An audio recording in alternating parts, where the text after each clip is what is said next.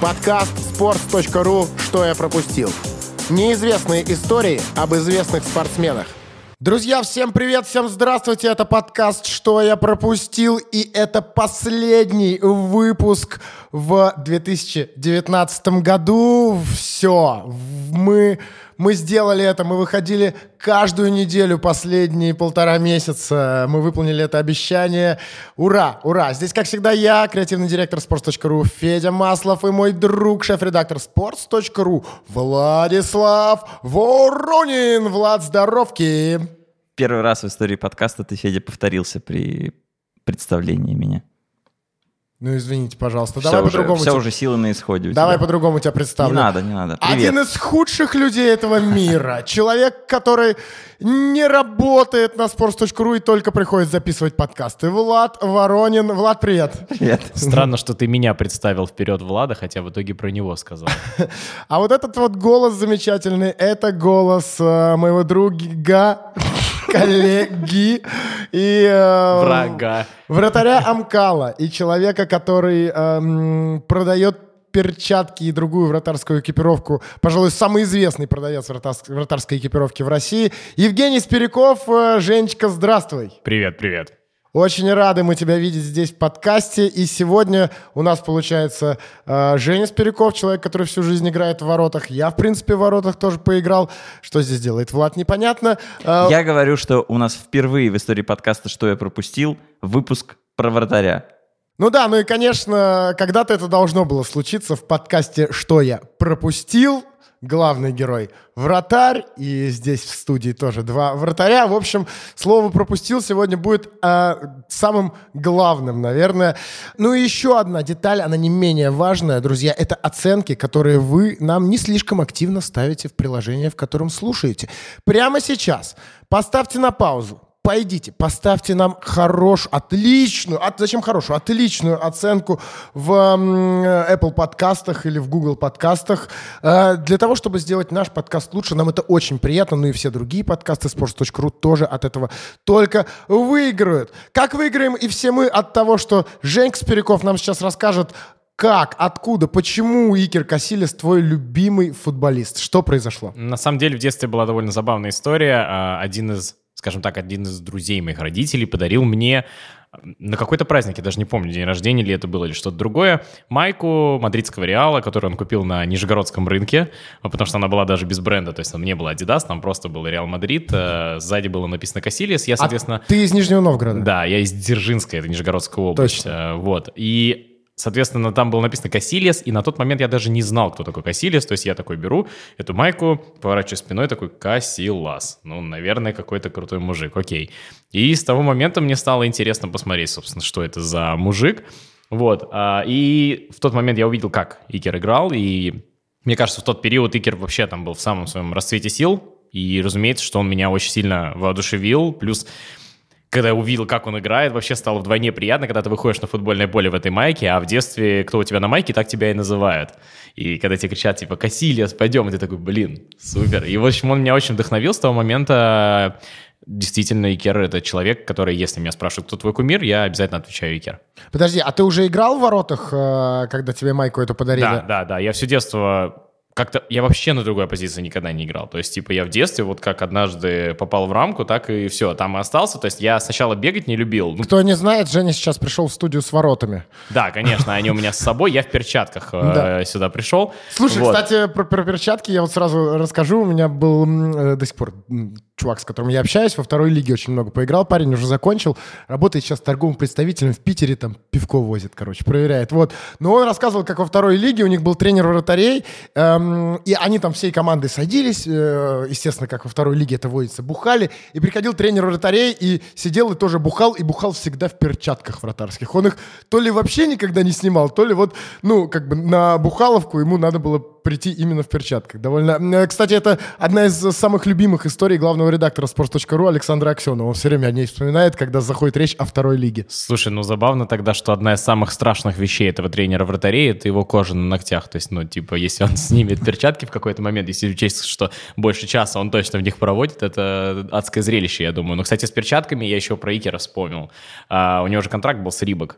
И это был единственный вообще вратарь в мире, который играл в перчатках Рибок. И я, как ребенок, мечтал получить эти перчатки. Но какого-то черта компания Рибок решила дать величайшему вратарю контракт и не предложить эти перчатки в продажу. И я гонялся за ними. Я очень хотел их купить, но их нельзя было купить ни в России, ни в Европе. Вообще нигде не продавались такие перчатки, которые были у Кассилиса. Да, я очень хорошо помню эти перчатки Рибок. Они действительно вот, вот там вот эта вот эмблемка, белые такие, прям полностью белые с черной эмблемкой. Чаще всего вот, вот такие вот были. Это были одни из первых его перчаток. Потом они были у него такие с э, разрезанной линией. Здесь была желтая, здесь была красная. Еще Акинфеев однажды в них появился, когда у ЦСКА был контракт Да. с э, Рибок. Вот, а потом, собственно, на Евро 2008 они были белые с вот такой вот синей полоской и надписью Рибок. Ему еще эксклюзивно делали перчатки с э, сшитыми двумя пальцами. Да, друзья, и, ну, для тех, кто, может быть, не очень хорошо понимает, почему Женя Спиряков так много знает о перчатках, почему он э, э, вспомнит каждые перчатки Кассилиса, я так вкратце об этом сказал в начале, у Жеки действительно есть свой магазин, он называется Gloves and Kit. э, Или JNK Store. JNK Store это сайт, да, где действительно можно заказать очень много вратарской экипировки. Ну, а сам Жека, для тех, кто не знает, не все пользователи sports.ru знают, в принципе, что такое э, уж тебя точно, и даже что такое Амкал, не все знают. Вот, когда у нас был подкаст с Германом, там были комментарии, типа, это кого вообще позвали, что за картавый тут сидит? Вот. А, да, Жека это, э, не побоюсь этого слова, основной вратарь э, футбольного клуба, э, любительского футбольного клуба блогеров Амкал, где вот и мы с ним вместе и играем. Если кто-то не в курсе, и на sports.ru выходили тексты про Амкал, и, в принципе, на ютубчике это все можно найти. Ну, еще уже, конечно, есть канал на ютубе, где, кстати, очень много интересного контента. Влад, ты же, по-моему, что-то смотрел из Жекиного контента, да? Практически все. А, по-моему, это самый серьезный блогер Амкала, потому что человек ездит в команды, общается с вратарями, пробует их профессиональные тренировки, показывает, что происходит э, с человеком, ну, по сути, любителем на профессиональной тренировке. Советую вам посмотреть. Да. Прежде чем говорить, что что-то плохое про Амкал, там его вратарей и так далее. Такое Да. чувство, что я сейчас, у меня сейчас день рождения, и я позвонил своей бабушке. То есть я столько сейчас приятных слов в свой адрес услышал, как никогда раньше. Ну, на этом, наверное, приятные слова в твой адрес закончатся и начнутся исключительно в адрес Икера Кассилиса. Еще одна, кстати, история про тебя и Кассилиса. В чем вы похожи? Ты сказал, что и, кстати, и, получается, и я такой же, такое удивление. Вот, я тоже никогда нигде не играл, кроме ворот. Ты сказал, что нигде никогда не играл, кроме ворот. И Кассилис рассказывал, что он никогда нигде не играл, кроме ворот. Влад, ну ты сидишь, э, молчишь, э, ты-то наверняка тоже очень хорошо помнишь Икера Кассилиса, это твое прям вот твое прям детство. Тебе там наверняка тебе было лет 7-8, когда ты впервые о нем узнал. Давай свою историю про Икера Кассилиса. Да у меня на самом деле прямо истории про Икера нет, но есть глобальное впечатление, что это за вратарь. Для меня это был прям синоним надежности в детстве, потому что я, по сути, Реал видел только в Лиге Чемпионов. Я не помню, чтобы я прям пристальный чемпионат Испании смотрел. И я его видел в Лиге Чемпионов, и он постоянно тащил в каких-то невероятных ситуациях. Он лежит на ленточке, что-то там ногами вытаскивает. Ну, человек всегда готов спасать. Вот для меня Икер Касилес запомнился именно таким из детства. Ну, пожалуй, да. У меня, наверное, такие же вот есть воспоминания, но главная ассоциация с Кассилисом у меня, наверное, это вот его тот самый выход на замену вместо Сессора, да, если я не ошибаюсь. В финале с Байером вместо Сессора, а до этого он еще заменил... э, я забыл его фамилию, если честно. Но он же дебютировал в Лиге Чемпионов, когда ему было 19 лет, и он ее выиграл.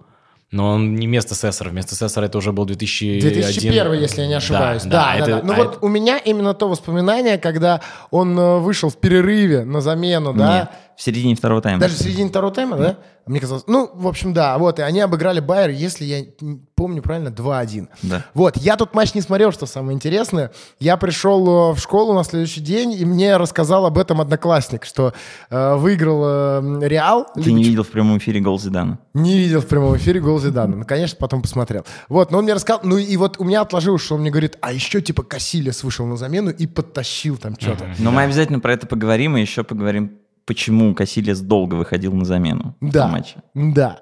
Вот. Но давайте, как всегда, эм, Жек, а да, извини, извини, э, ты рассказал, что ты стал следить за Касилисом, а главный момент его карьеры для тебя какой? 2008 год Евро, Ух мне ты. кажется. Ну, он, во-первых, очень впечатляюще тогда сыграл, прям очень впечатляюще. И вот этот пиковый момент, когда я стал за ним следить еще пристальнее, и у меня были промежуточные моменты в жизни, когда я то заканчивал с футболом, то опять начинал. И вот Евро 2008, благодаря феноменальной игре нашей сборной и, собственно, благодаря феноменальной игре сборной Испании, заставили меня прямо обратно окунуться полностью в футбол. И, наверное, поэтому я отвечаю на твой вопрос так э, сразу по поводу Евро 2008.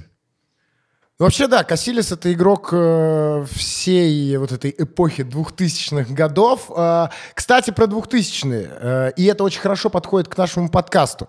Э, у sports.ru есть э, ведь Инстаграм, да, все знают про Инстаграм sports.ru, все наверняка подписаны, но это далеко не единственный Инстаграм. пок- Пока не все. Пока не все Пока не еще? все, да. Ребята, Можно расти. Узнайте. Но сейчас я хочу рассказать про наш другой Инстаграм, который растет э, чуть ли не динамичнее, чем Инстаграм sports.ru. Это олдскульный Инстаграм спорца. Вот. Вы его легко найдете в Инстаграме, если вобьете в поиске old, э, нижнее подчеркивание, school, нижнее подчер- подчеркивание, sports.ru. Вот. И э, он вам выпадет там уже э, больше 50 тысяч подписчиков. Обновляется он ежедневно. Очень много крутых фоточек. э, вот именно из э, того самого нашего детства. Мне Подпишитесь. в последнее, в последнее время очень понравилась э, фотография Василия Баранова, кажется. Просто на уничтоженном каком-то газоне, непонятно что вокруг, и он стоит в такой ярко-красной форме, просто как воин. Прям вот ради таких фотографий стоит подписываться. Да, Василий Баранов, кстати, играл против э, Реала и... Нет, не забивал, но играть точно играл. Правда, вот в том матче 99 года, когда Реал проиграл в Лужниках 1-2, по-моему, Касилис не играл, если я не ошибаюсь. Ну что, давайте мы с вами э, попытаемся вспомнить, понять, как же Икер Касилис стал таким э, классным парнем, таким сильным, таким э, мощным. И вообще по легенде, по семейной легенде, э, было же предсказание какое-то. Что Касилис станет вратарем? Да. Там очень запутанная история. Кто-то говорит, что мама Касилиса, которая работала парикмахером, или парикмахершей, как надо говорить? Мне кажется, он не, не склоняется, мне Не кажется. склоняется. При- Не склоняется. У нас, да, вот сидит. Э, Просто Вратарь. откуда, просто откуда мне знать про, про парикмахеров? Скажите мне, пожалуйста. Это правда. А, В общем, по легенде она летела, и рядом с ней оказалась какая-то гадалка, которая говорит, о, у тебя скоро родится ребен- ребенок, и он станет великим футболистом. По другой версии это случилось э, в каком-то магазине обувном. Мама Касилиса выбирала себе обувь, и к ней подошла гадалка, которая говорит, вот, вижу, что ты 37 у тебя размер вижу. Ви- Вижу, что ты беременна. Возьми-ка вот эти туфли. Перчатки не забудь прихватить, потому что они тебе явно что твой ребенок станет великим футболистом и кажется вратарем. Потусторонние Вижу. вообще вещи, но на самом деле и Касилец реально рассказывал это сам в интервью. Это вот такая семейная легенда. Подошла такая гадалка, значит, в обувном магазине. Мадам, я вижу, вы немножко... Скорее всего, ваш ребенок будет вратарем, поэтому вот вам перчатки. Кстати, да, об этом тоже у нас будет история про вратарей, которые как-то сделал. Ну и назвали в итоге Касилес эм, Икер, а, и по одной версии это имя означает испытание, а по другой приносящий удачу.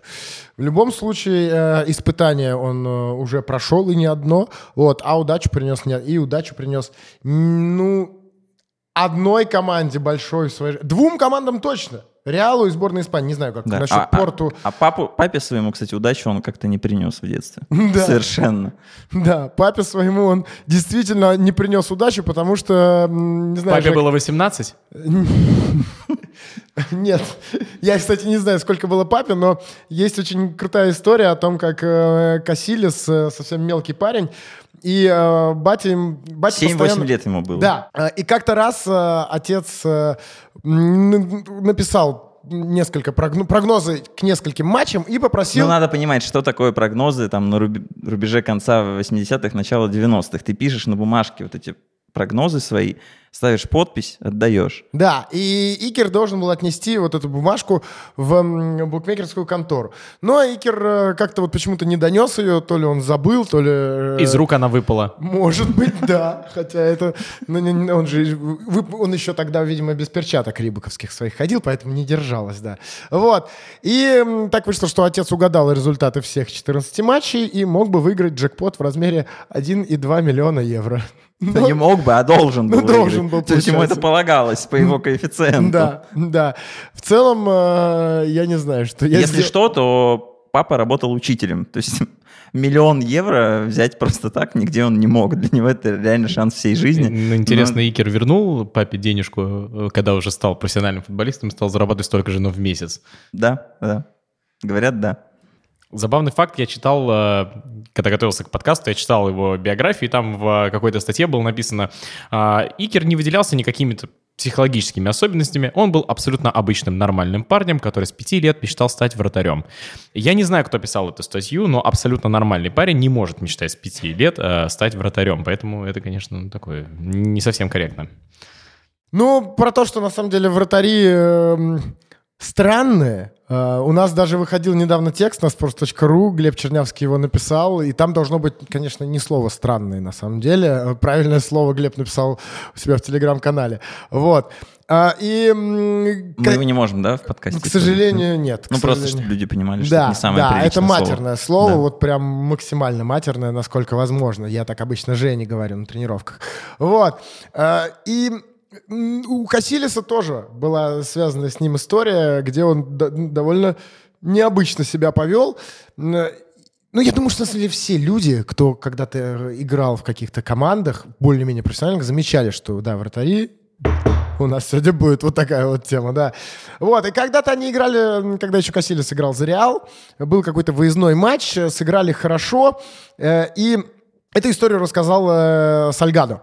Э, сыграли хорошо, и после игры Сальгадо предложил Кассилису взять машину и поехать в Вигу. Видимо, где-то недалеко Вига находился оттуда. Э, Там друзья, там туса, там можно было хорошенько отдохнуть. Кассилис... Если что, между Мадридом и Виго 600 километров. Э, иде- история в том, что был какой-то выездной матч, понимаешь? Э, Тут именно уточняет Сальгата. То есть они где-то, возможно, недалеко от Вига тогда играли. Вот. Э, Но, да, явно надо было взять машину и куда-то ехать. Вот. И Кассилис с удовольствием согласился. Они несколько часов ехали до Вига. В дороге шутили, разговаривали, все было супер. Вот. И там, подъезжая к городу, Сальгада говорит, все, сейчас приедем, все красиво сделаем, оторвемся. Давай, уже почти доехали. Вот, въезжают в город, э, и Кассилис говорит, стоп, э, слушай, отвези меня в отель, я что-то устал.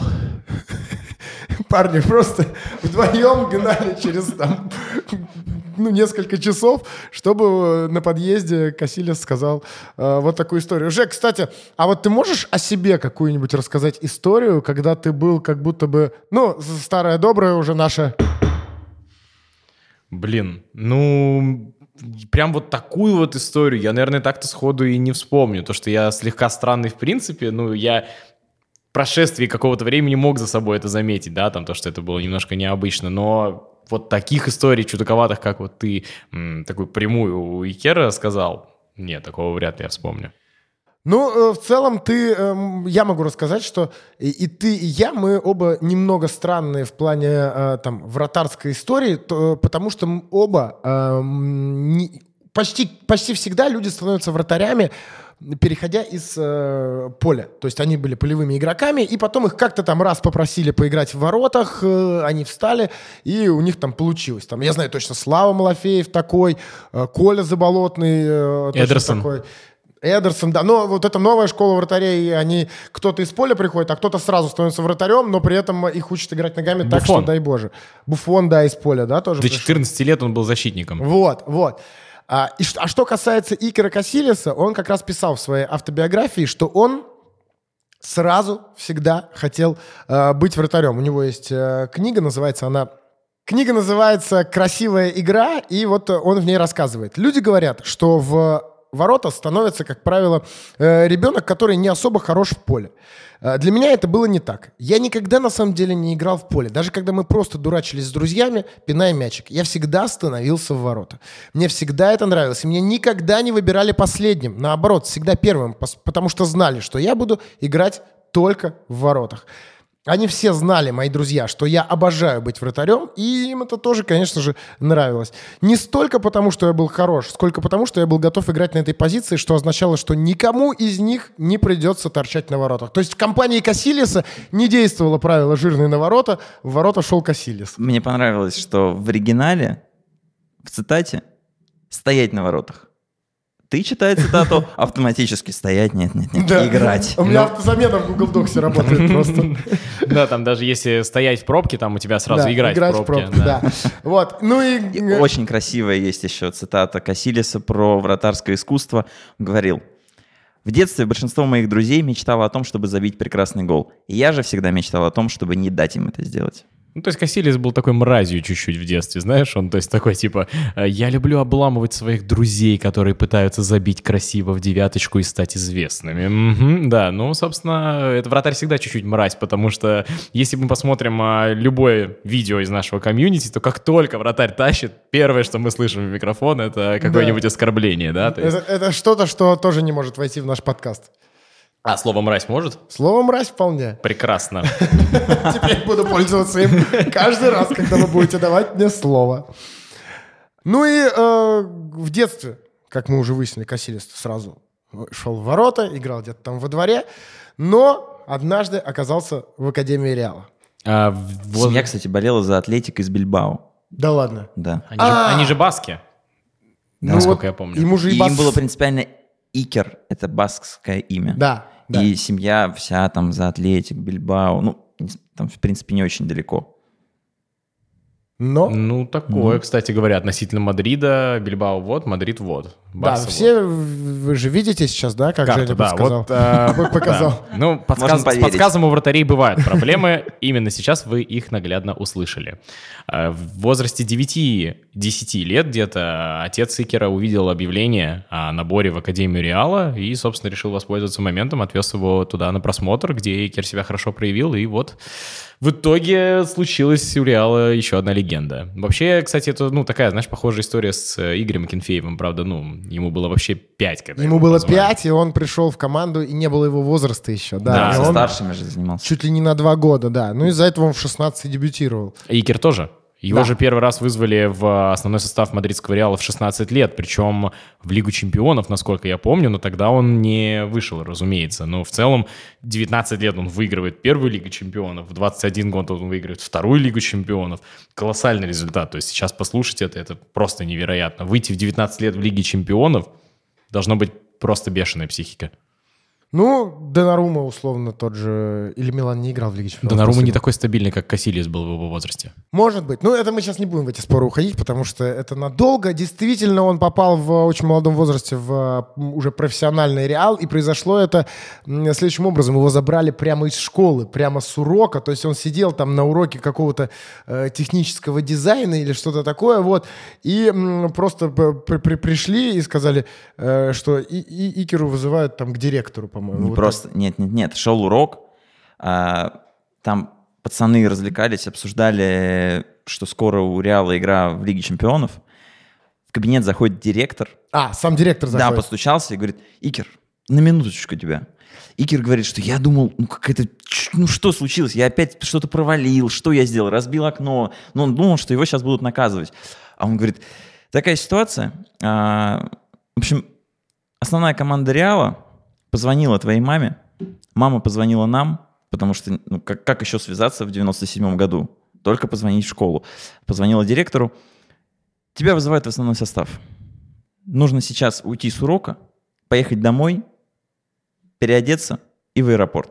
Важно уточнить, что директор школы был э, большим поклонником э, мадридского Реала, и, конечно же, у него это не то, что у нас, знаешь, там в школе было бы «Так, ты учиться будешь или в футбол играть?» Да что, математику, вы знаете, что он прогуляет ради этой вашей лиги, чем чего там? Да, да, да, да. Вот. Нет, в Испании, конечно, другие немножко нравы у людей, и все понимают, что такое Реал Мадрид и что такое вызов в Реал Мадрид. И Касильяс действительно очень быстро, оперативно собрался, э, сгонял домой. Мама там уже упаковывала ему чемодан. Он переоделся, взял, говорит, костюм и пиджак, э, который у меня, э, который у меня, это я читаю просто его цитату, который у него... Давай ее прочитаем, потому что это просто все вместе звучит потрясающе.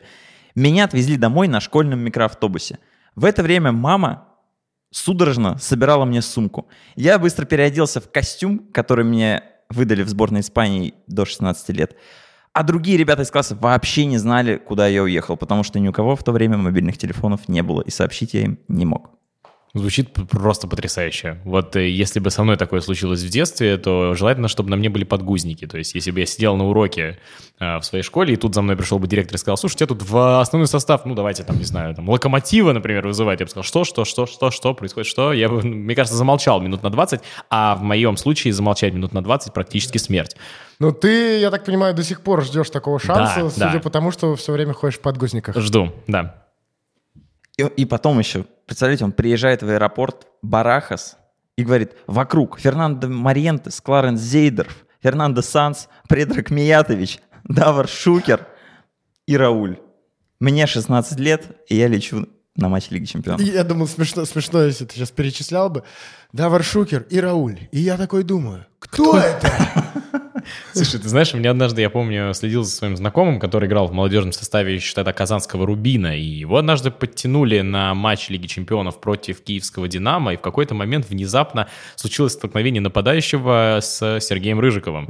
И в этот момент камера перевелась, соответственно, на моего товарища, и он такой в этот момент просто сидит, и у него практически обе руки во рту, потому что он понимает, что сейчас его могут резко внезапно выпустить в Лиге Чемпионов. Я еще помню, я его подкалывал, что он после матча, когда у него интервью спросили, типа, Дмитрий, переживали ли в тот момент? Он такой, да какие переживания? Я говорю, Диман, я на тебя смотрел очень пристально в момент, когда перевелась э, на тебя камера. Это совсем не то, что ты говоришь в интервью. Это я представляю. Представляете, если бы реально Икера в тот момент вот пришлось бы выпустить в матче. Ну, то есть там случилась бы, не дай бог, какая-то травма основного вратаря. 16-летний парень выходит в Лиге Чемпионов. То есть, ну, если кто-то когда-то из а, наших слушателей был на большом стадионе, то вот как только ты находишься внизу чаши стадиона, просто на секундочку представить себе, что трибуна полная, уже начинаются мурашки по коже. Это невероятное ощущение. Когда тебе 16 лет и вокруг тебя такие звезды, как играют в мадридском Реале, полное безумие. Да, это правда. Но в итоге Я бы отметил, что в нынешнем реале это просто невозможно ни при каких раскладах такая ситуация. Чтобы на Потому матче... что там сын Зидана играет. Да. Ну, просто слишком большая плотность опытных игроков, реальных звезд, а, и... Воз- Куртуа. Да. Возможность риска существенно снижается. Женя, и это же было Женя время... сидит и называет какие-то имена и фамилии периодически. Это же было время, когда Реал еще не был Галактикус, еще не пришел э, Флорентино Перес, еще никого так массивно не закупали. Реалу не принадлежал трансферный рекорд в тот момент. То есть это была вообще другая команда и, ну, и другая эпоха. Там таких телевизионных денег не было, таких даже спонсорских контрактов не было. Реально многое значили доходы на стадионе. Все, все это вместе нам показывает, что это просто продукт другой эпохи немножко. Да, Но в маленьких клубах, тем не менее, молодым вратарям доверяют даже в Лиге чемпионов, потому что в последнем туре группового этапа бельгийский Генк приехал к Наполи, и на поле вышел 17-летний вратарь, который до этого ну, никогда в Еврокубках не выступал. И он на второй минуте пропустил мяч просто под ногой, Фундеба.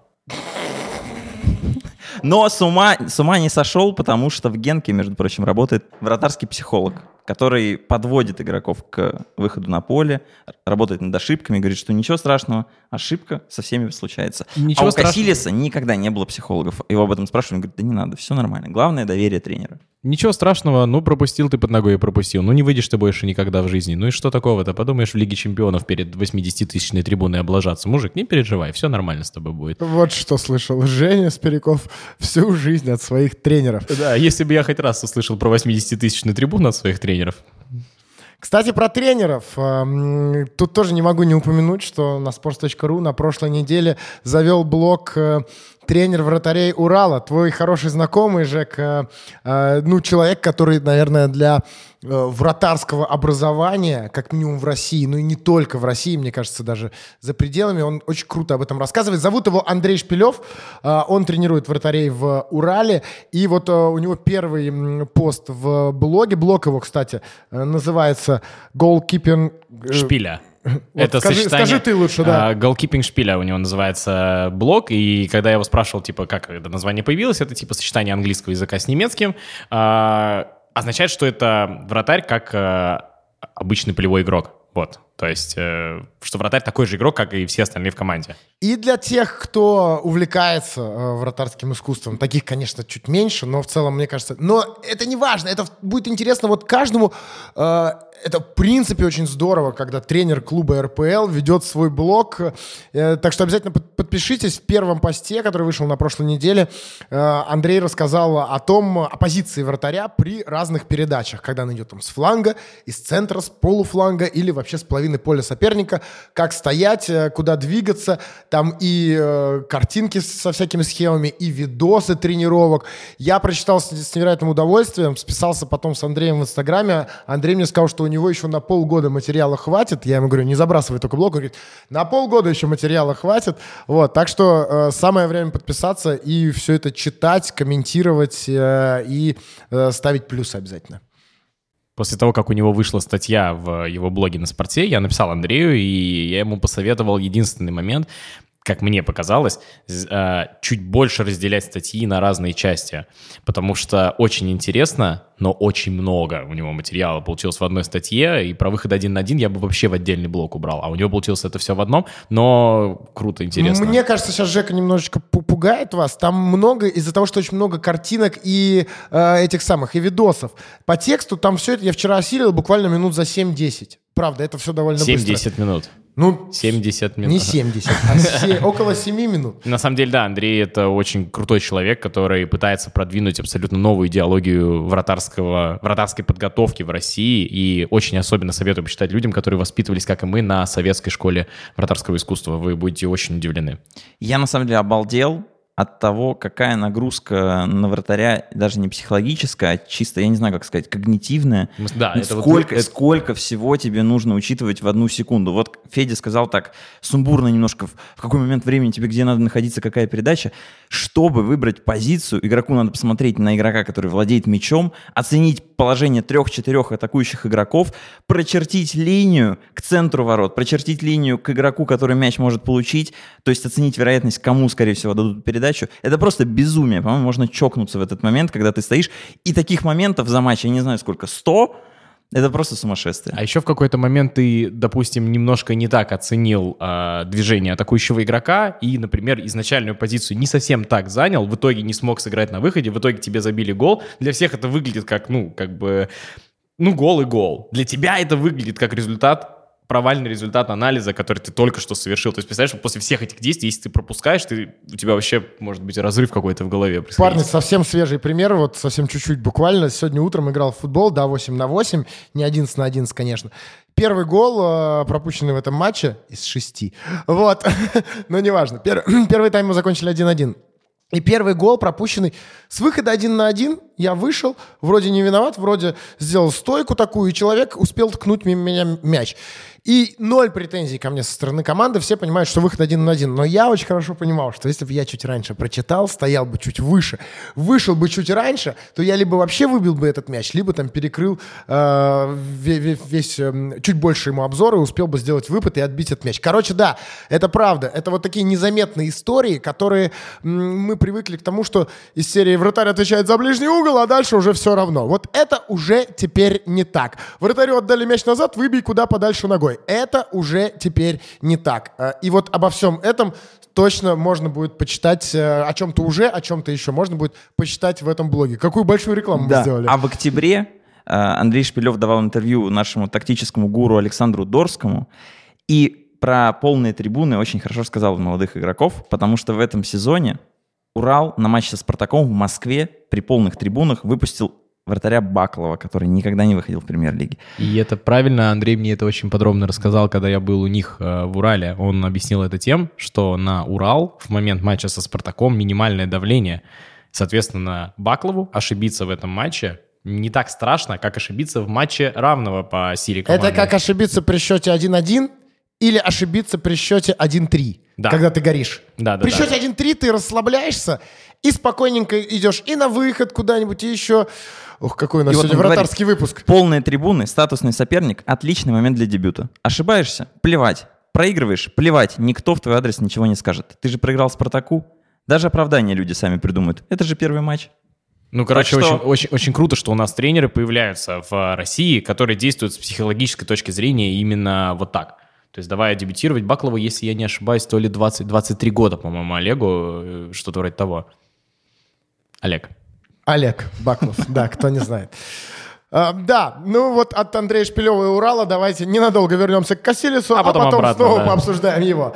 Да, А, вот ты сказал о том, что, прикинь, он бы выскочил тогда в 16 лет, но он же выскочил в итоге, а, но чуть-чуть попозже. А, сколько, Влад, было Икеру Кассилису, когда он дебютировал в Лиге Чемпионов? 18 лет и 100 с небольшим дней. Ага, ну такой возраст 18. Согласие. Что, да, возраст согласия, что, но что я делал в 18 лет, я- мне кажется, я... Я был на втором курсе института, типа, играл за сборную института, вот я А, иногда. ну вот, что а, я мне- а я был на первом курсе, мне 18 исполнилось на первом курсе, когда я был, и все, что я делал, это во дворике рядом с э, университетом пил пивко. Ну, кстати, рекорд держался 18 лет. 18 лет его 18 рекорд? лет, да, потому что моложе, ну- моложе вратарь вышел только вот у Бенфики в 17 году. Да, но при этом, э, если я не ошибаюсь, Игорь Акинфеев где-то рядом там, да, Ну, он тоже... всего, всего на месяц позже, чем Вот. Кассилис. И был еще Максим Кабанов, который сыграл за «Спартак», тоже в Лиге Чемпионов, очень хорошо это помню, А а потом он пропал. Потом он 2001 пропал. год. В Да, целом в 2001 России все, кто рано дебютирует, за исключением Акинфеева, в какой-то момент пропадают. Помните Ревякина, например, в ЦСКА, а потом... Ну, Помазун, кстати говоря, еще пока играет. да, Играет, что- играет, да. А, вот. Кстати, тот матч закончился со счетом 3-3. Олимпиакос, Реал Мадрид 3-3. Мы- И Звучит да. это довольно странно, но э, Касильяс говорит, что легко это объясняет, и он не переживал, потому что Реал играл в очень атакующий футбол, защита выдвигалась очень высоко, из-за этого было очень много таких неприятных контратак. Реал действительно немало пропускал в то время, и Кассилис говорит, что, ну, что поделать, приходилось тащить. Просто немножко странно, что ты вытаскиваешь четыре суперопасных момента, пропускаешь три, и тебя называют все равно лучшим, хотя ты вроде как пропустил три.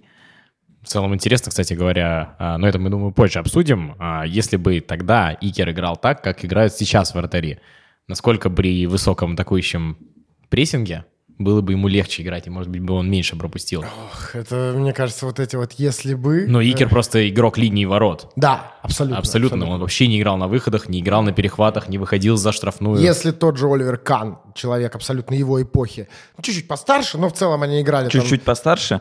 Когда был матч в Баварии с Реалом, он знаешь, что сказал? 18-летний паренек какой-то играет, нашли кому доверить вообще. Ничего Ну- им не светит. Против нашей Баварии 18 лет. Э, Но, но, но, но, я к тому, что Оливер Кан это человек, который бегал туда к линии штрафной на выходы. Не, боя, не боялся этого, настолько он уверенно там, и как он уверенно провел весь чемпионат мира э, 2002 года, и вот эта ошибка в финале только против сборной Бразилии, я очень хорошо помню. Но тогда как раз Ох, как мы сегодня много уходим от Кассилиса, но я думаю, что вы не против, друзья, э, что мы сегодня так активно обсуждаем всю эту э, вратарскую жизнь. Э, Я помню, что он, да, он побежал куда-то к линии штрафной и уже не достает точно Кан, и все равно он бежит и кулаком там где-то мяч достает, выбивает его. Вот, ну а Кассилис э, в 18 лет дебютировал в Лиге Чемпионов. В м, 2000 году он ее уже впервые выиграл. Эм, Тогда это был финал Реал-Валенсия. Кстати, тогда же э, Реал играл с Баварией 4 раза за одну Лигу Чемпионов, потому что они играли на втором групповом этапе, и потом Да, еще о, два полуфинале. этапа, да. Да, и у них был второй матч на групповом этапе, и Реалу нельзя было проиграть больше, чем в два мяча, чтобы занять первое место в группе. Они проиграли 1-4, но, несмотря на это, лучшим игроком матча признали Кассилиса, потому что он там при счете 3-1 в пользу Баварии тащил какие-то невероятные моменты, по три или четыре мертвых мяча просто забрал. но Бавария додавила все равно. Но потом он же не стал э, все равно, то есть он был основным, и потом все-таки играл до- до- довольно продолжительное время с Сессор. Вот. И вот тот самый знаменитый, знаменитая замена Сессора на Кассилиса в финале Лиги Чемпионов 2001-2002, получается, он в 2002 уже э, этот, эту, эту Лигу Чемпионов выиграл, когда они играли с Байером с счетом 2-1. И вот оттуда как раз есть история про то, что про вот те самые короткие рукава. Ну, он э, тогда отрезал, в смысле, рукав на форме и вышел? Да, сам Касилис говорил, что он всегда играет, э, ты вот рассказал, что он всегда играет Да, э, это правда. в свитере с, с укороченными рукавами. И тогда э, сам Касилис рассказывает, что когда Сессор получил травму в финале против Байера, я даже не смог сразу выйти на поле, потому что мне пришлось срочно подрезать рукава свитера. Я всегда играл с короткими рукавами, и чем больше играл, тем больше для меня это значило. Кстати говоря о странности Хикера, у него помимо короткого рукава есть еще одна Так. Странность. Он всегда надевал гетры наизнанку. Вау. Никогда не обращали внимания. Очень много в свое время. Ну, я так как я связан с вратарской темой э, в медиа очень давно, я следил за пабликами ВКонтакте про вратарей, и там однажды прям очень много было картинок, типа, блин, а вы обратили внимание, что у него на гетрах написано не РМА, а АМР, ну у него, то есть, э, московские номера правительства, А, у него, получается, гетры вывернуты наизнанку, и, соответственно, прям видно, что это так. А, То есть, помимо короткого рукава, он еще и гетры не так надевал. Но короткий рукав Икер подрезал, по-моему, вплоть аж до 2008 года, и, по-моему, только в 2008 ему Adidas наконец-то сделал форму, как он ее любит. С коротким рукавом, да. Ну, Женька Спиряков много чего... ну, по вратарской технике-то, конечно, нет, не перенял у Касилиса. А И вот рукавчик, рукавчик я видел, как он однажды перед тренировкой подрезал на пижон. К, машинке подошел, ножнички достал и режет. Я смотрю, режет рукав. Дело в том, что у этого свитера очень большая защита на локтях, а мне она прям не нравится. Ну да, типа это, ну... А у него, кстати, на, на игровых-то, на нормальных игровых майках нет защиты. То есть почему он отрезал, это уже просто, ну, я не ну, знаю. не, это уже был такой стиль, Да, кайф, э, да. я не знаю. А я-то именно защиту убирал, меня она бесит. И Если сейчас вратари, которые играют с коротким рукавом, частенько играют э, с э, Термобельем. термобельем, да, которое защищает там локти что-то, Касилис всегда играл с такой оголенной рукой. Вплоть до того, что он однажды играл против «Зенита» в морозную питерскую погоду, и он все равно был с коротким рукавом. По-моему, у него была баллоневая куртка под, но сверху была майка все равно с коротким рукавом. Это, наверное, когда 1-0 «Зенит» А, нет, проиграл. блин, он, по-моему, он реально на голую руку играл. У него был шарфик, А, но при этом короткий рукав. Вот так. красавчик, да. Как Касилис стал основным вратарем сборной Испании? Знаете? Я бы, кстати, еще рассказал про тот финал Лиги Чемпионов, потому что Касилис играл в 19, когда выиграл Лигу Чемпионов, а вот этот 2002 года, Да. он же весь плей-офф сидел на скамейке. Да, да, и я- он, ну, не то чтобы прям хорошо себя в тот момент вел, он не понимал вообще, как в 19 я играл, в 21 я сижу, пришел Сесар, которому сколько было, 32 в тот момент, Ну, он уже провел, возрастной. когда его Реал купил, он его еще на сезон оставил в Валидолиде. По-моему, в Валидолиде он много лет провел, 8 или 9 сезонов отыграл. И тут человек, который еще сезон назад играл в Валидолиде, выходит и играет в, в полуфинале Лиги Чемпионов полный матч. Выходит и в финале в основном составе. Это был реально сложный момент для Кассилиса, но он говорит, что именно тогда вот он окончательно прям понял свое место, научился серьезно, ну, нормально переживать сложные такие моменты. Ну да, кстати, ты прав, то, что Сесар пришел в 2000 году в Реал, э, и получается, что в, в том матче на, со Спартаком Сесар играть не мог в 99 году. А кто что играл? Да, это Спартак Реал, я сейчас уточнил, э, это даже не 99 а 98 год, да, вот когда 2-1, Цимбалар Титов, да, играл тогда Илгнер, а был ли... Ну, неважно. Это как раз тот вратарь, который получил, по-моему, травму да, в 97 когда- году. Да, да. И из-за того, что он получил травму, Кассилиса взяли запасным в, в Норвегию в 97 году. все правильно. И вот это тоже д- 2002 год. Кассилис выходит на замену в финале Лиги Чемпионов во втором тайме и едет запасным на чемпионат мира. Так планировалось. Основным должен был стать Сантьяго Канисарес. Чемпионат мира в Японии и Корее. Да. Но вот за несколько недель до старта турнира уже, по-моему, начались сборы в сборной Испании. Ты знаешь, Жек, что произошло? Как вышло, что Касилес стал основным вратарем сборной Испании? А Канисарос сломался, по-моему, тоже. Сломался. сломался? А как сломался, не помнишь? Не Знаешь? помню. Нет, не, Это знаю, но про- не помню. Ну давай, Это просто- а, подожди, твой, твой вариант, учитывая, что вратари Вот такие, и с ней могут происходить всякие странные вещи. Ну давай тогда я предположу, что он э, был расстроен от пропущенного гола, ударил об штангу и что-то себе сломал. Почти, почти. Он брился. После это еще, пропущенного это еще не все. Это еще не все.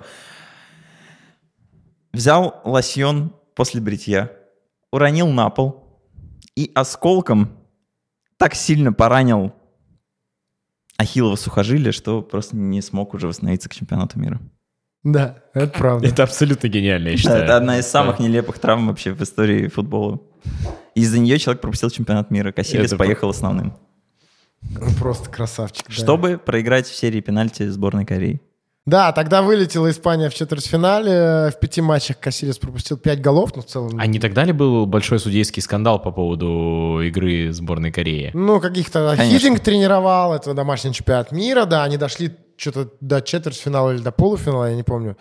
А, нет, да, получается, если Испания от них в четвертьфинале вылетела, значит, они до полуфинала корейцы дошли. Так что Да, ли выходит? конечно. Вот это да. играли И матч за тогда, третье место. и тогда был э, огромный судейский скандал, потому Да. что уж очень странно судьи выбирали моменты спора. Да, да. И тогда же была история со сборной России, когда, Когда Россия жгли проиграла. сушибары и переворачивали Тойоты. Да, да, И когда Владимир Бесчастных не забивал с двух метров э, ворота сборной Японии, да. И когда великая связка Киржаков-Сычев, в которую в огромное будущее, которые э, там говорили, что у них все вообще впереди, сыграли вместе под руководством Олега Романцева всего там минут 15, успели забить один гол против ворота сборной Бельгии, кстати.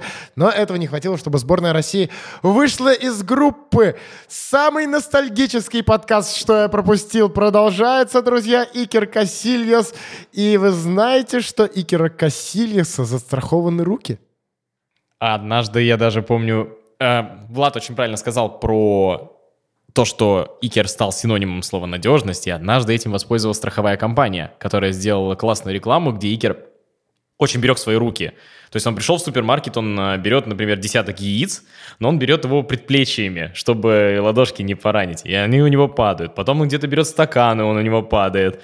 И потом, соответственно, в какой-то момент он такой поворачивается в камеру, поет песню «Мисьенто Сигуро», «Я застрахован», и вот это там, он стал э, лицом страховой компании. Это очень прикольно. Я, кстати, не помню такую рекламу. Ну, в России ее. ее не показывали, да, но я Да, просто... но мы обязательно для тех, кто слушает наш подкаст, э, находясь внутри сайта sports.ru, в этом посте, друзья, мы обязательно найдем... э, Удачи. этот- Что? Удачи. Да, мы найдем. Я думаю, Мы что это будет найдем. очень сложно. А, ну, если не найдем, извините, значит, не было. Но перероем весь YouTube, постараемся найти эту рекламу и поставим ее э, где-то в посте, чтобы вы могли посмотреть.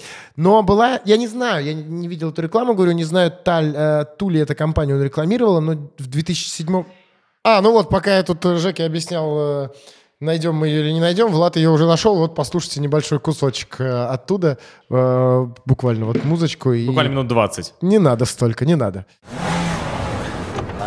Todo tuyo. ¿Le aparco el coche, caballero?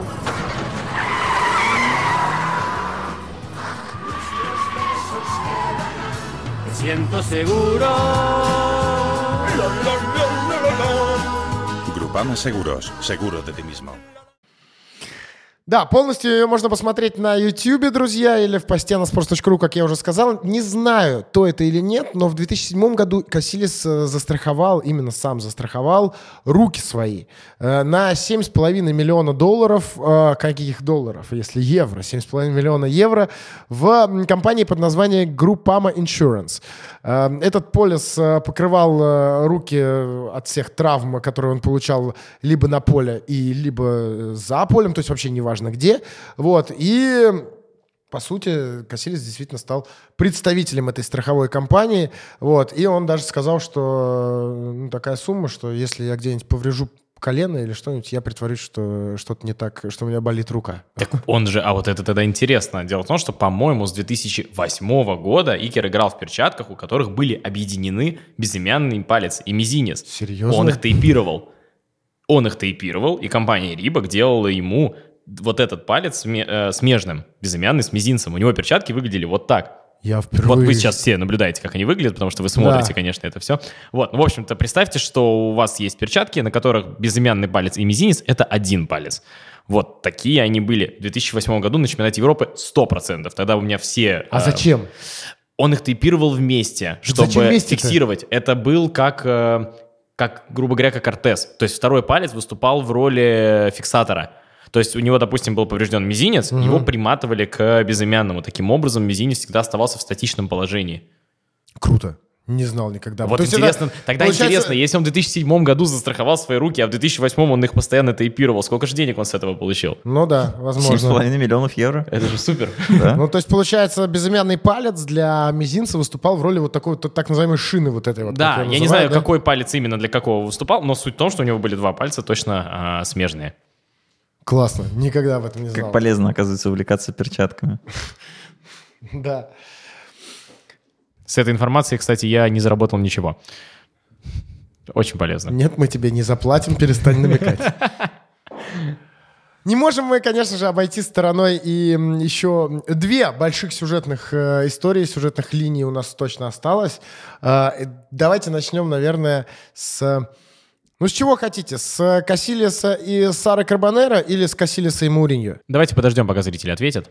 Нет, это я у вас спрашиваю. Долго будем ждать, к сожалению. Слушай, ну мне кажется, что Давай насчет Сара это не, ну, не так э, эпично с точки зрения его Ну, карьеры, как... Дело э, в том, что Но там они Сара переплетены. вож- Они Сара должна быть первой. Там же Сара повлияла на историю с Мауриньо. Да? Конечно. Ну давай тогда, э, Влад, расскажи про Сару немножко. Давайте начнем с того, что у Икера была уже жена.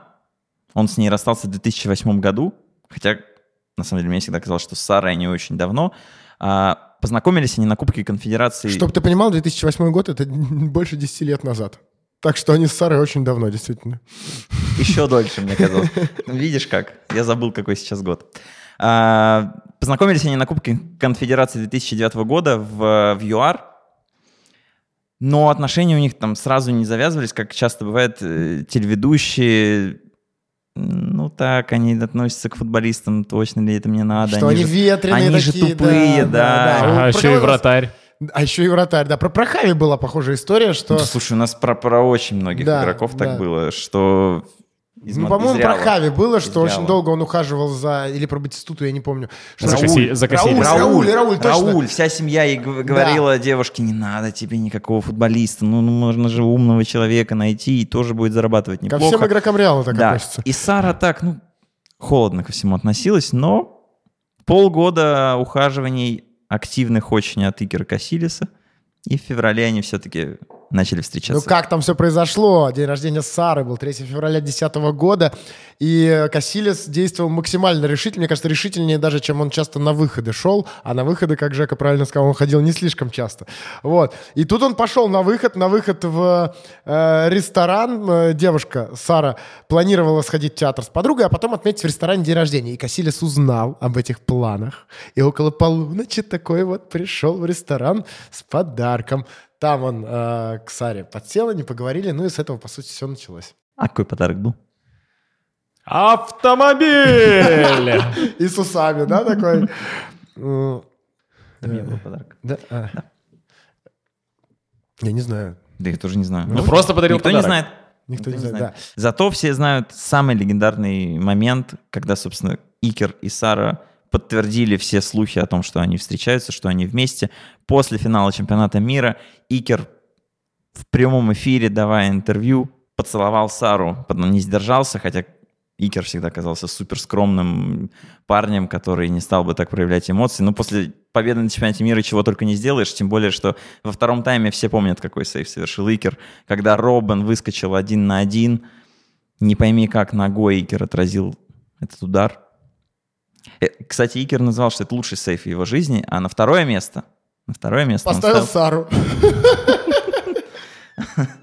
на второе место он Поставил отправил Барселону еще такой вариант. 2009 год, матч с Севильей. Ты помнишь вообще, Федь, что, что там было? У него же было два таких сейва с Севильей. Да.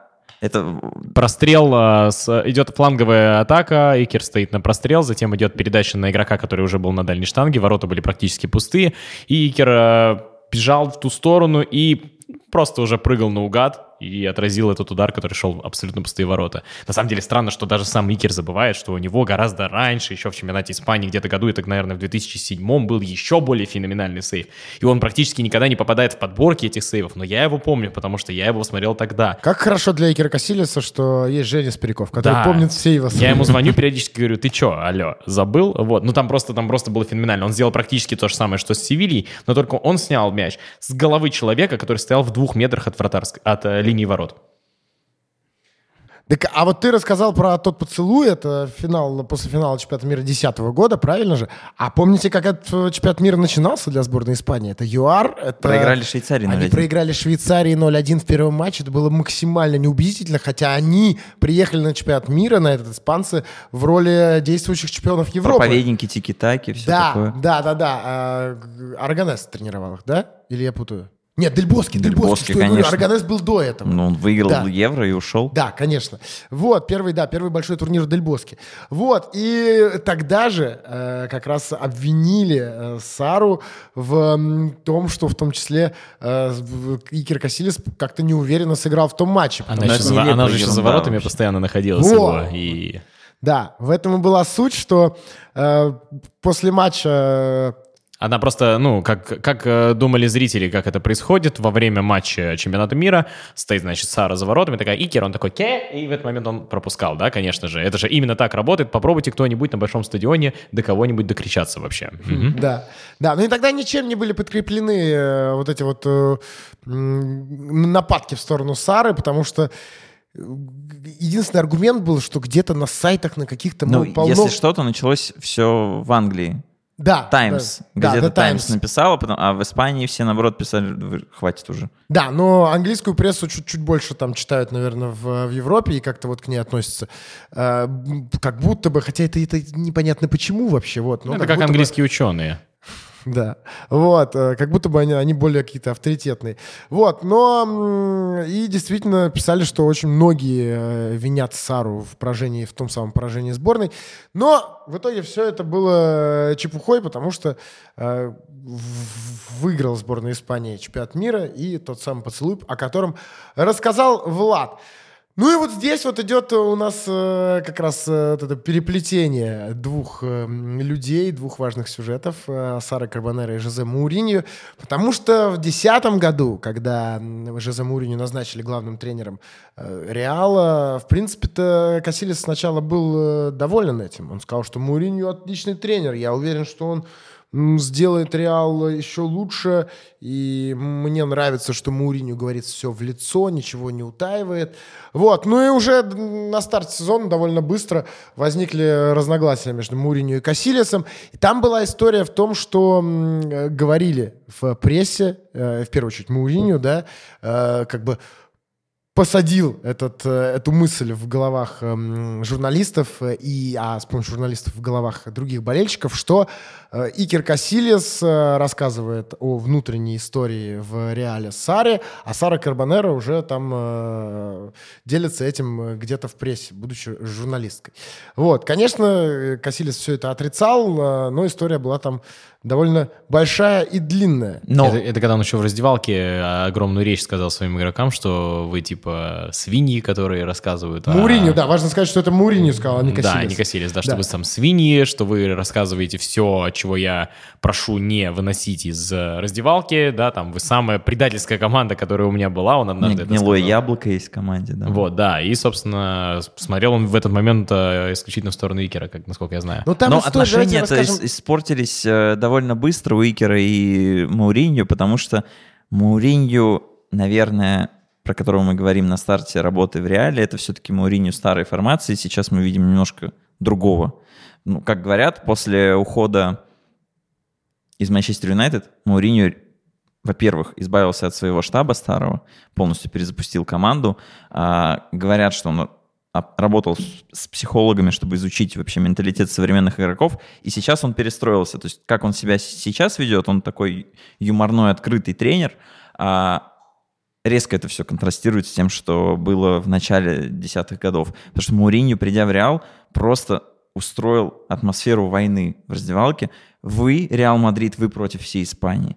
Барса — это просто враги, с ними нельзя, их ничего нельзя, ру- руку пожать нельзя, общаться нельзя. Это ваши враги, вы должны всегда думать о том, как бы сделать им плохо. А Икер, ну, это реально такой, ну, джентльмен. У него куча друзей в Барселоне, он с ними общался, всегда им говорил об уважении. Конечно, они столько лет отмечал. играли вместе в сборной Испании. Они, они прям дружили и созванивались, постоянно общались. Хави один из его самых больших да, друзей. Да, Вот правда, Хави и Пуйоль, по-моему. Да, ну и на этом фоне, да, Икер символ команды, капитан, и когда он в каком-то принципиальном моменте с тренером не согласен, а у Мауриньо все равно на старте абсолютная власть, тут, ну, это все, это неразрешимая проблема, когда-то она должна была рвануть. Что же там случилось-то? Давайте кратко людям расскажем, если вдруг кто-то х- кто-то не помнит, но э, мне кажется, тогда это не так давно было, получается, сколько, 8 лет назад. Более-менее все, наверное, знают. На всякий случай напомним, действительно, Мауриньо орал после проигранного классика Барселоне, что вы предатели, я просил никому не говорить о составе, а вы меня предали, значит, вы не на моей стороне, вы сукины дети.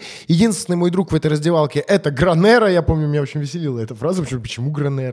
Но теперь я не уверен даже в нем. Вы оставили меня в одиночестве. Вы самая предательская команда в моей жизни. Просто сукины дети. Апрельская классика 2011 года. После него так орал Мауриньо. Что ж случилось-то?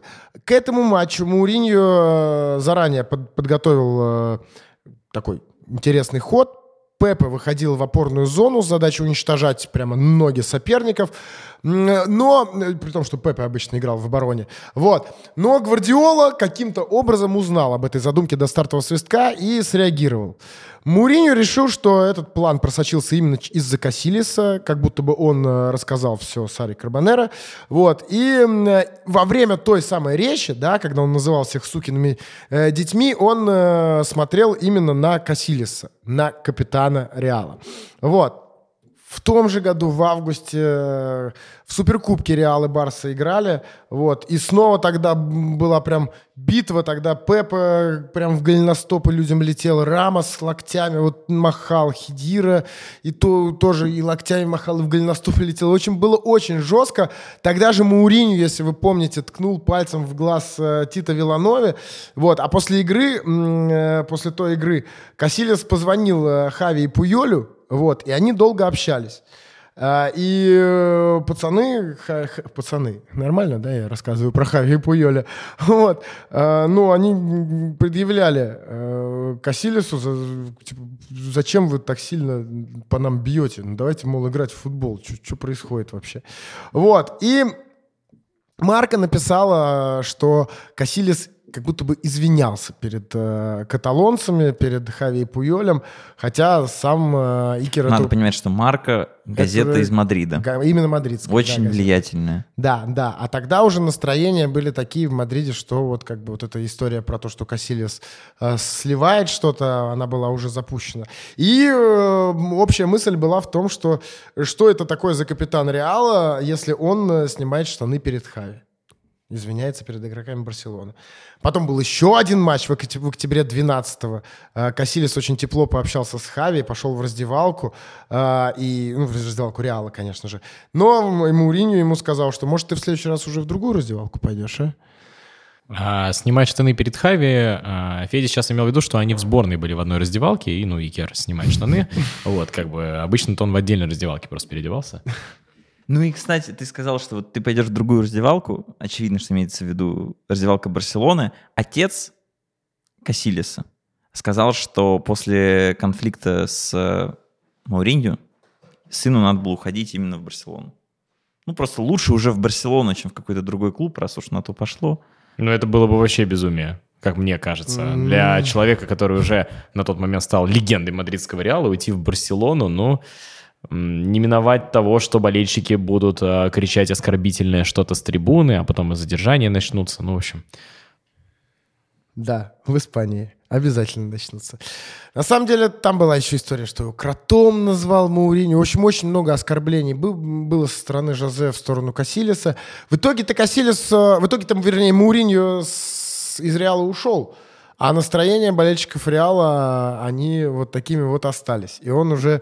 и- Ну, Кассилису, между прочим, с трибун свистели даже уже. Я и говорил, да, про то, что после ухода Мауриньо, уже несмотря на то, что все, вроде бы вот тот самый большой конфликт был исчерпан, по идее, они... э, ну, все, никто тебе не мешает играть. И Касилис играл, играл и тащил, но ему действительно свистели э, с трибун.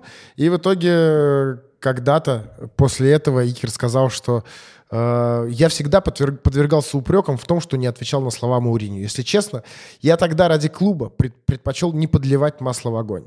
Свист болельщиков причиняет сильную боль. Я в реале с 9 лет. Многое пережил вместе с клубом. Конечно, публика вправе поступать так, как считает нужным, но лично мне легче от этого не становится. В любом случае, я хочу завершить карьеру именно здесь. Это мой дом, и я воспитанник этого клуба.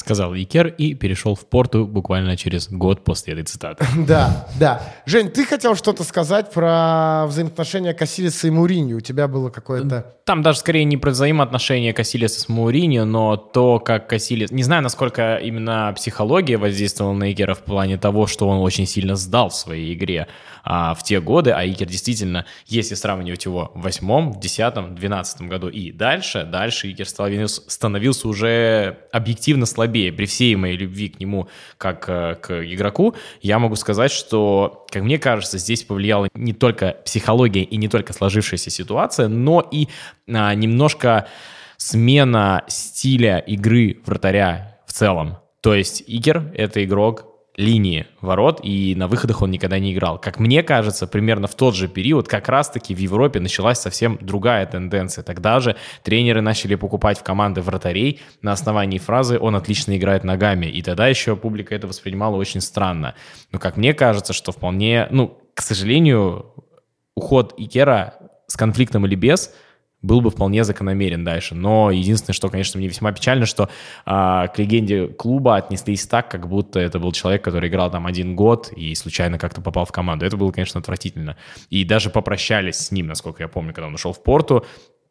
А, ему даже какую-то прощальную церемонию ос- особо не устроили, насколько я помню. И вот это, конечно, отвратительно. Вот это полный отстой. Я не, Довольно я- странно, я, не да. пе- я не приверженец а, истории того, что вот какой человек невероятный молодец, что он был в одном клубе всю жизнь. Я абсолютно не приверженец этого. Я считаю, что если ты видишь где-то лучшую перспективу, то ты обязан туда уходить. Вот, но если уж сложилось так, что вы когда-то человека воспринимали как легенду, будьте добры а, быть в своих, скажем так, а, быть в своем отношении до конца.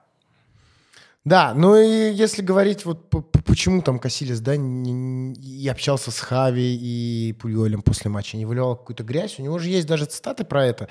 Он говорил, что не стоит забывать, что необходимо с уважением относиться к любому сопернику. И тогда будут уважать твою команду тоже. Это раз. И второе, э, мне очень нравится эта цитата. Я всегда хотел, чтобы люди запомнили меня хорошим человеком, который был хорошим или плохим вратарем. Вот это очень классная цитата, и э, я помню, что в детстве примерно похожие вещи говорил мне мой детский тренер. Он говорит, да, ну, там, кто-то из вас, может быть, станет футболистом. Большинство нет. Ну, так статистика показывает. Моя задача, конечно же, э, постараться сделать из вас футболистов, но еще больше мне бы хотелось, чтобы все вы были хорошими людьми. И пускай говорят вот эту банальную фразу, что хороший человек не профессия, но все-таки это действительно очень важно Ну и мире. в целом мне странно, почему игрок э, даже таких противоборствующих команд, как Мадридский Реал и Барселона, а, должен быть агрессивно настроен против своего соперника. Зачем? Вы за полем можете отлично ладить, но главное, чтобы это ну, не выливалось именно в какой-то не, как сказать, недоотдачу на поле. В чем проблема, если вы за полем дружите? На поле вы враги, это нормально. Дальше вы вышли, пожали друг другу руки. Такая была раньше психология победителя у Мауриньо. Ну. Так он обыгрывал соперников, это правда. Это давало свои плоды. Реал же тоже под руководством Мауриньо стал чемпионом, и обыграв э, ту самую Барселону э, еще Пепа Гвардиолы, даже не Тита Виланова. Вот, да. Мне еще одна цитата нравится от Икера про прозвище Галактикус. Мгм. Он уже как раз играл в Реале, пришел Флорентино Перес, он видел всех этих звезд, со всеми им играл. И он говорит, что не думаю, что это прозвище давало нам какой- какое-то преимущество. Скорее наоборот, препятствовало. Я не галактику. Я просто парень, который пришел в Реал из молодежной команды. Вот и вся моя история. Да, друзья, очень много мы сегодня говорили и про Касилиса, и про Реал в целом, но не могу не сказать о том, что у sports.ru есть э, отдельное даже приложение, помимо нашего флагманского приложения, да, у нас есть приложение футбольного клуба Реал, которое вы можете скачать. Если вы интересуетесь только Реалом, то вам будут приходить э, новости э, о Реале, вы будете получать э, последние материалы, там тексты, тесты, все что угодно, фоточки по тегу Реал. и общаться можно тоже с такими же болельщиками Реала, Да. обсуждать, кто же выйдет в стартовом составе, уже, правда, без сливов Сары Карбонера. Да, это правда, да. Скачать его можно либо в App Store, либо в Google, я все время забываю, как Play. называется. Google Play, вот, да, в Google, либо в Google Play. Ну и давайте кратко, финально про Порту немножко расскажем, наверное, да? Вот. э, Жек, а ты знаешь, э, Кассилис закончил карьеру в Порту или нет? Слушай, я что-то очень разную информацию читал обо всем этом, но у него же был очень... э, У него был инфаркт миокарда, который случился прямо на тренировке у него. И вроде как он перенес операцию на сердце довольно успешно, вроде как все хорошо, но я так и не понял окончательно, закончил он или нет. Но я бы на его месте точно это сделал, потому что, как мне кажется, а, едва ли при таких проблемах с сердцем ты выйдешь на пиковую свою форму сейчас, при том, что возраст у него уже, по-моему, 38 лет ему. Да, 38 лет, он 81 года рождения. А, и, соответственно, мне кажется, что это вполне логичный ход был бы для него. Да, но смотри, по последней инфе, Кассилис э, еще не завершил карьеру, он есть до сих пор в заявке в Порту на сезон. В ноябре он э, впервые э, после инфаркта тренировался уже, э, именно прям не где-то в зале, а прям на поле с командой. Вот, но вернется он или нет, непонятно. И я с тобой соглашусь, наверное, что правильным решением в 38 было бы, наверное, не возвращаться. А И Порт- что интересно, что интересно, Порту э, собирается предложить Кассилису место в структуре клуба. Вот это круто. Не Реал, а именно Порту. Ну, и мне кажется, исходя из всех цитат Кассилиса, из всего этого, и исходя из того, что Муриню давно уже не в клубе, да и сам Муриню поменялся, да и вообще зачем Муриню сейчас говорить, когда-нибудь в итоге Кассилис окажется в Реале, и э, вряд ли там главным, ну, как не знаю, кем он там будет, но в структуре клуба окажется. Все-таки любовь у них такая, двусторонняя и, э, мне кажется, такая еще не оконченный роман. Вечная. В, Да, цел- не- в целом, кстати говоря, переход э, Кассилиса в Порту в свое время мне казался довольно странным со стороны именно Порту. Потому что, ну, как я уже сказал, стиль игры голкипера очень сильно начинал в тот момент меняться. Икер был не на пике своей формы. Ну и, собственно, это все и вылилось в то, что в Порту у Икера особо не задалось. Не сказать, что это был удачный для него переход. Насколько я знаю, а, один сезон он абсолютно неудачно провел. Это был первый, в котором он был а, в Порту. По-моему, только с третьего сезона более-менее все наладилось. Ну, а потом, собственно, случилось то, а, что случилось. И сейчас, я говорю, Икеру, помимо того, что чтобы вернуться, надо не просто вернуться на пик своей формы. В идеале он должен поменяться как игрок. Очень сильно поменяться как игрок. Очень сильно поменять стиль игры, иначе Порту будет очень тяжело. На особенно международных соревнованиях. Какие-то попадали моменты э, из его сейвов, я точно помню, ну, на, Reddit, на Reddit что-то я видел. Вот, при этом были, по-моему, какие-то привозы. Были, были, в том-то и дело. да. В первом сезоне особенно у него прям вообще с этим прям тяжело было. Вот, а, поэтому это был не самый понятный для меня ход со стороны именно Порту. При этом вот что сам Кассилис говорит э, о его работе вместе с Порту. Э, то, что Порту позволил э, ему посмотреть на футбол под каким-то другим углом. Я всю жизнь был в самом важном клубе мира. Моя жизнь была очень комфортной, пусть и приходилось много работать. В Мадриде ты постоянно видишь друзей, встречаешься с близкими, получаешь удовольствие в лучшем клубе мира. И вот ты выходишь из этой зоны комфорта, попадаешь в другой клуб, тоже очень серьезный и важный, побеждавший в Еврокубках. Но ты видишь футбол с другой стороны, чувствуешь другой вкус. Благодаря этому я стал более зрелым, говорит сам Кассилис. Ну, я думаю, что ему немножечко, его немножечко спустило с небес на землю а, после его неудачного первого сезона в Порту, потому что я думаю, что он уходил в Порту, ожидая, что он будет там какой-то безумной звездой. Но этого не случилось, потому что, чтобы быть безумной звездой, нужно не только иметь какое-то имя, Статус, как, имя да, как имя, бренд. статус, а да, то есть играть. нужно еще играть. А вот это, вот, вот это, я думаю, его резко спустило с небес на землю, и вот, возможно, благодаря чему он и стал более зрелым, как он сам говорит. Мы так много всего вспомнили про Кассилиса, но есть еще одна особенность у Икера, которая меня просто реально очень сильно поразила. Все, давай, последнее и заканчиваем. Все. Икер помнит в деталях все свои матчи. Вообще все, как он говорит, 98%, там, 2% отводит на матчи в юношеском футболе, которые он плохо помнит. Вот до того, что ему могут сказать дату, 6 марта 2001. Он скажет, где играли, с кем играли, как закончился матч, кто забил. Просто безумие. Серьезно, весь видео, который это подтверждает, он просто называет дату, он говорит. Матч с Малагой 3-3 там, с кем-нибудь еще, там, с Олимпиакосом, 3-1, все помнят, и, люди проверяют по базе данных, все сходится.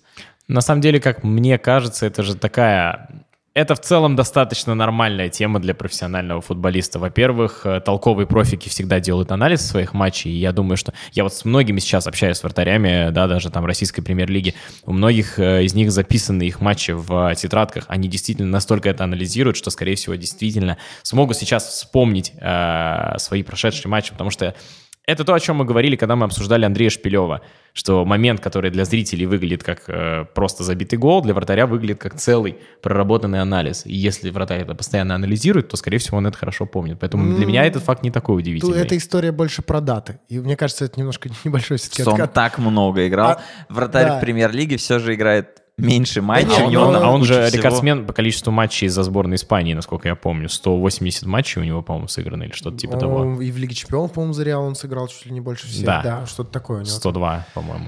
Мне кажется, это такое какое-то небольшое отклонение, ну, которое еще раз У Касилиса. Ну, правда, нет, правда, правда. Я, серьезно, это вот помнить вот эти все даты. У меня есть такой товарищ один, он тоже помнит все, все, все даты. Я, я вот хорошо в датах ориентируюсь, как раз я прям точно могу иногда Не, ну, у меня есть вспомнить. товарищ, которому ты скажешь, что ты делал 30 А, это августа 2005 года, и он скажет, я был в летнем лагере и в тот день э, поговорил с девочкой по имени Аня, и это будет правда. Вот. Но А это, ну, то вы есть- звонили Ане после этого? Ну, Нет, есть- но ну, есть смысл ему верить, потому что он там вспоминал какие-то вещи, э, которые там происходили пять лет назад э, вместе с... То есть мы с ним вместе взаимодействовали, и это было... Я, я проверял, и это было вот правдой. Вот. А еще э, чистая правда то, то, что наш подкаст с вами, друзья, подошел к концу. Я говорю большое спасибо Жене Спирякову. Жень, кстати, как тебе? Слушай, мне очень понравилось. Во-первых, я говорил без остановки полтора часа. То, что а ты очень любишь, Те, да. кто смотрит меня, знают, что я очень большой любитель поговорить. Вот, а плюс я смог пообщаться на свою излюбленную тему, вратари, перчатки вратарские и так далее. Вот, ну и, в общем-то, да, я кайфанул. Ну вот, а, кто, э, кому еще не надоело слушать э, Женю Спирякова, гораздо больше его можно слушать на его канале в YouTube. Он называется Gloves and Kit. Но Обязательно- если, но если вам это сложно, просто вбейте мое имя, фамилию, вы тут же найдете мой канал. Да, Же- Евгений Спиряков э, в ютубчике можно вбить, там канал э, вылезет первым. Там действительно очень разные видео есть и тренировки Жени вместе с э, вратарями и как ФНЛ, э, и премьер-лиги. Вот, и Ну, какие-то... последний, например, с вратарем Краснодара Сафоновым. Да, да, да, да. Это вратарь сборной России. Вот. А, Так и просто какие-то видео, челленджи, разборы матчей и так далее. Вот. Ну и еще раз хочу напомнить, что у Жени есть э, свой магазин, где можно купить перчатки и другую, другую вратарскую экипировку. Называется JNK Store. Я э, благодарю и тебя, Влад Воронин, э, мой друг, коллега и товарищ, за то, что на протяжении и этого подкаста, и всего этого года 2019, пусть и э, не с постоянной периодичностью, но мы с тобой записывали эти подкасты. Было круто. Спасибо. Почему я так говорю, друзья? Это последний подкаст в 2019 году. А в дв- в 20-м выйдет? А Что касается 2020 года, мы хотим, правда, я, я надеюсь, что все получится, мы хотим записать вот сейчас еще в 2019 году а, еще один выпуск, э, чтобы вы, похмельные ребятки, там 3, 4, 5 января, лежа дома, послушали еще нас. Сейчас как раз выбираем героя, думаем, кого позвать в гости. Я думаю, что получится еще один выпуск, который выйдет в начале 2020 запишем, а дальше... А, Посмотрим, мы точно будем выходить. Под, подкаст, что я пропустил, ни в коем случае не заканчивается. Может быть, сделаем небольшой перерыв, а может и без перерыва дальше будем записывать и радовать вас этими подкастами. Конечно же, большое вам всем спасибо, всем тем, кто слушал подкасты, что я пропустил, ну и другие подкасты sports.ru э, на протяжении всего этого года. Слушать нас можно, кто почему-то не знает, в Apple подкастах, в iTunes, в Google подкастах, в Кастбоксе, во Вконтакте, на Ютьюбе, в Телеграме. Везде мы выкладываем э, наши записи. Это все очень удобно. Ну и на блог, конечно, подкасты о спорте на сайте sports.ru. Обязательно подпишитесь. Жень, э, заходи к нам как-нибудь еще. Спасибо тебе большое. Приглашайте, я с удовольствием приду. Ура! У тебя есть какой-нибудь еще любимый игрок? А, Дэвид Бекхэм. А, про него уже был подкаст. Но тогда не надо больше меня звать. Все, не позовем. Тогда спасибо. Пока. Пока. Пока, Влад. И тебе большое спасибо. Друзья, Тебе спасибо. Пока. ура. Пока-пока.